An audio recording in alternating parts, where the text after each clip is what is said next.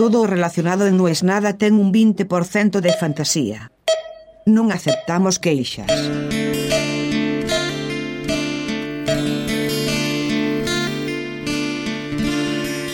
19.45 de un miércoles, más promedio que nunca.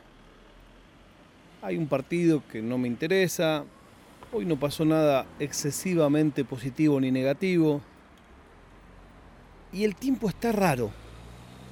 Siguen los coletazos de la caligma. Y todo el tiempo está como que va a llover, pero no llueve. Claro, todo eso vos decís, ¿y para eso aprendiste rec? Estoy sentado en un banco de plaza, en una esquina, a 90 metros de mi oficina. Sí, un banco de plaza en una oficina. No tiene ningún sentido. No tiene ninguna lógica. No está frente a una plaza, no está frente a un colegio. Está frente a un negocio, un banco de plaza. Por el tamaño y por el negocio, me imagino que es uno que puso la municipalidad. Porque es un tipo de negocio que nadie espera afuera. Tampoco tiene ninguna marca. Después lo vi de nuevo y resulta que el banco está en una ochava. Y esa ochava tiene dos pilotes en los cruces de calle y el banco en diagonal. Entonces entiendo que de una manera inteligentísima lo que hicieron fue una protección de ese negocio por si algún auto se lo llevaba puesto. Como sea, me encanta que en el medio de la nada haya un banco de plaza. Porque sí y no en una plaza. Hay cosas que son como caprichosas. Y por supuesto, nuestro mar en común, el lenguaje, no escapa a eso. Ahora está de moda decir basado. Cualquier cosa que vos decís te comentan basado la verdad, todavía no termino de entender el contexto en que se usa bien basado. Por eso no me animo a usarla ni quiero usarla. Pocas cosas más Burns disfrazado de joven que usar mal el término de moda. Basado. Siempre pienso otra cosa. ¿Quién fue el primero en usarlo? Tengo como algunas teorías de quiénes son los que hoy, por lo menos en mi timeline, ponen de moda las palabras o las frases. Te diría que en mi timeline español es Daniel Fez, que es la única persona que me hizo reír en el último semestre. Y en mi timeline argentino es Luquita Rodríguez, con el All Nighter y toda su magia, Rebord, Migue, no, pero no sale de ahí. Claro, es un segmento de la realidad que es el único que yo veo. Como dice un amigo que odia las redes sociales, Muchachos, recuerden que el muestreo de está pasando en Twitter no es representativo. Pero bueno, dentro de cierta realidad sí es representativo. Hay otro que es más lineal, también está de moda y se usa mucho y es lo domaron, te domaron, la doma. Eso es bastante lineal la metáfora.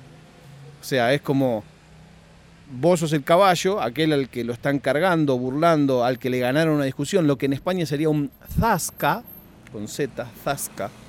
Busquen Zasca en Twitter y se van a reír un rato. En Argentina es, lo domaron, le ponen el meme de Festival de Dome Folclore. Me gusta un poco eso cuando se da genuinamente. No me gusta cuando es forzado y cuando no hay otro modo de comunicación que no sea ese. Cuando vos entrás a ver que alguien lo único que dice es basado y doma, basado y doma, basado y doma, y no sé si está tan bien. Pero seguí pensando en otros términos que para mí cambiaron definitivamente para bien. Muchas veces me critico el uso de anglicismos. Una vez, en una convención a la que fui en Venezuela, en una disertación en la que estuve, que a mi lado estaba el secretario general del Partido Comunista Italiano, Marco Consolo, 25 años tuvo ese cargo, y yo di mi ponencia y decía, porque man tal cosa, porque man tal cosa, yo tenía pegado el man. Y me dice Marco en la cena posterior, ma lui, Guglielmo, parla la lengua del diablo. Y casi me muero. Digo, no, no, pero digo, vos tenés que ver lo que yo digo, ¿no? Sí, sí, sí, lo que decís está bien, me dice. Pero man, man, man. No, tenés que decir hombre, me decía, uomo. Luis parla la lengua del diablo me mató. Pero hay un anglicismo que para mí es excelente, que está muy de moda, mi hija lo usa mucho, y es crush, que se escribe como la bebida de naranja que yo tomaba cuando era chico, que se llamaba Crush, que era la única que tenía la botella distinta a todas las demás. Diseño hermoso de la botella y un color naranja fosforescente que lo ves de tres cuadras, la Crush. Hoy resulta que todavía existe en Argentina la Crush como una gaseosa barata, como un refresco barato para los que escuchan en España. Y bajas calorías. La original no era ni barata ni bajas calorías, era en botella de vidrio grueso y tenía un sabor que era distinto a la mirinda, distinto a la Fanta. Bueno, pero Crush en el día de hoy es como esa persona de la que estás enamorado. Mi crush. Eh, eh, crush tiene también una connotación de lo imposible. Pero ¿por qué me gusta? ¿Por qué me detengo en crush? Porque escucho a los jóvenes hablar, mi crush es tal y sé que no tendré ninguna chance, no sé qué. Y me parece que es mucho más lindo que el término que usaba yo y que siento que definió gran parte de mi adolescencia. Y era enamorado no correspondido. Es mucho más elegante el crush. Es mucho menos perdedor el crush. Es hasta casi poético. Si vos tenés un crush, no estás perdiendo. La mera noción de que tu crush es alguien trae una cosa de imposibilidad y no es culpa tuya. Mientras que si vos estás enamorado no correspondido de alguien, tenés un cartel enorme arriba que dice perdedor. Tampoco me gustan las metáforas del amor que se usan con ganar y perder. Tampoco me gustan las metáforas cuasi sexuales. Es muy difícil sacárselas los que curtimos mundo fútbol y tal de, uy, hoy les hicimos el, hoy los... Pero pará, cuando esas actividades suceden, gozan los dos. No es que uno sigue y el otro no. Hay toda una construcción ahí machista, homofóbica, con un recorte que a la vez yo siempre también me río de lo mismo. No, que lo a que me la chupen. Bueno, pero en, ese caso serían los dos, ¿no? ¿no? No es nada más uno de los dos. Bueno, no sé por qué llegué ahí. Crash es mucho mejor que Amor no correspondido. Los Crash empezaron con esta historia de los ídolos de la juventud, pero también los jóvenes tienen crash a su alrededor. Tengo un crash en el trabajo, tengo un crash en la escuela. Me gusta la idea del crash.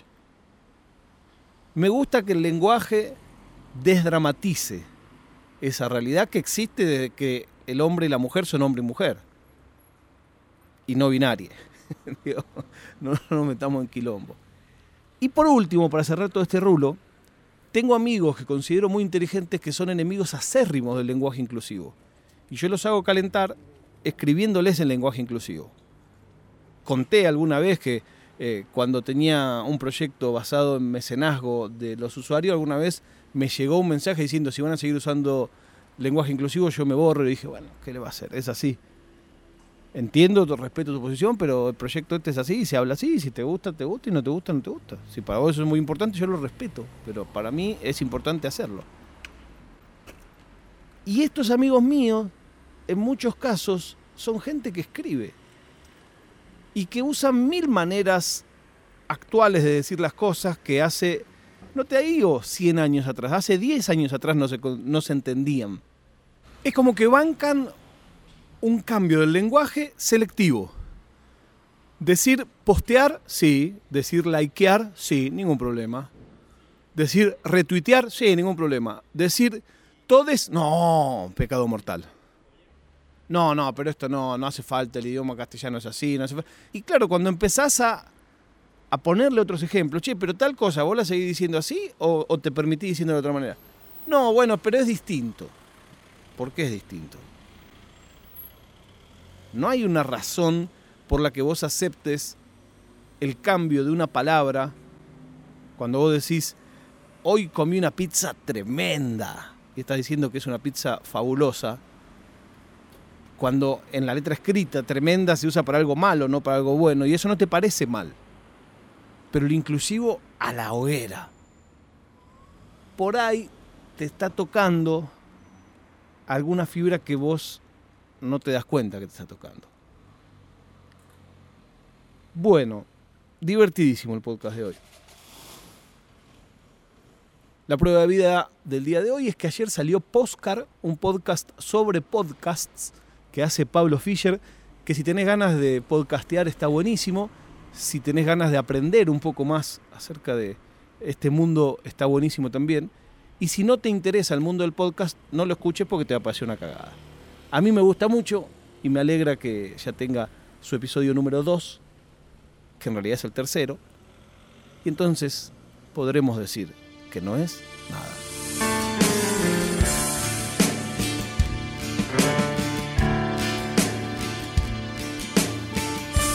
È una produzione di OfficinaNerd.com.